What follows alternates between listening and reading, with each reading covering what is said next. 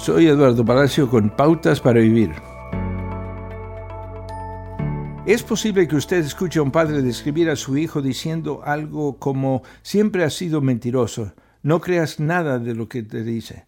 Una trampa de etiquetar tanto a los demás como a nosotros mismos es que las etiquetas tienden a reforzar el comportamiento que identifican a una persona. Un niño que es constantemente llamado mentiroso comenzará a pensar de sí mismo como un mentiroso. Identificarse unos a otros basados en el comportamiento no es el camino que nos enseñó Jesús. Cuando estuvo en la tierra, Él se encontró con personas de muchos orígenes y de muchos extraños sociales.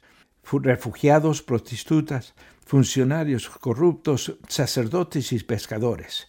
Él veía a cada persona como alguien de valor y merecedor de dignidad, incluso cuando les mostró sus pecados.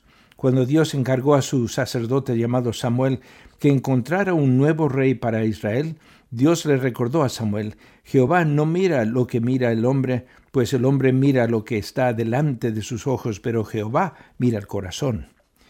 Si siente que ha sido etiquetado con un rasgo en particular, debe saber que Jesús ve más allá de esa etiqueta y ama todo de usted nos llama a repensar las etiquetas que hemos puesto a nuestros amigos, familiares o enemigos. Él ve más allá de nuestros pecados a la persona por la que Él creyó que valía la pena morir. Acaba de escuchar a Eduardo Palacio con Pautas para Vivir, un ministerio de Guidelines International. Permita que esta estación de radio sepa cómo el programa le ha ayudado. Acompáñenos en la próxima emisión de Pautas para Vivir. Gracias por su sintonía.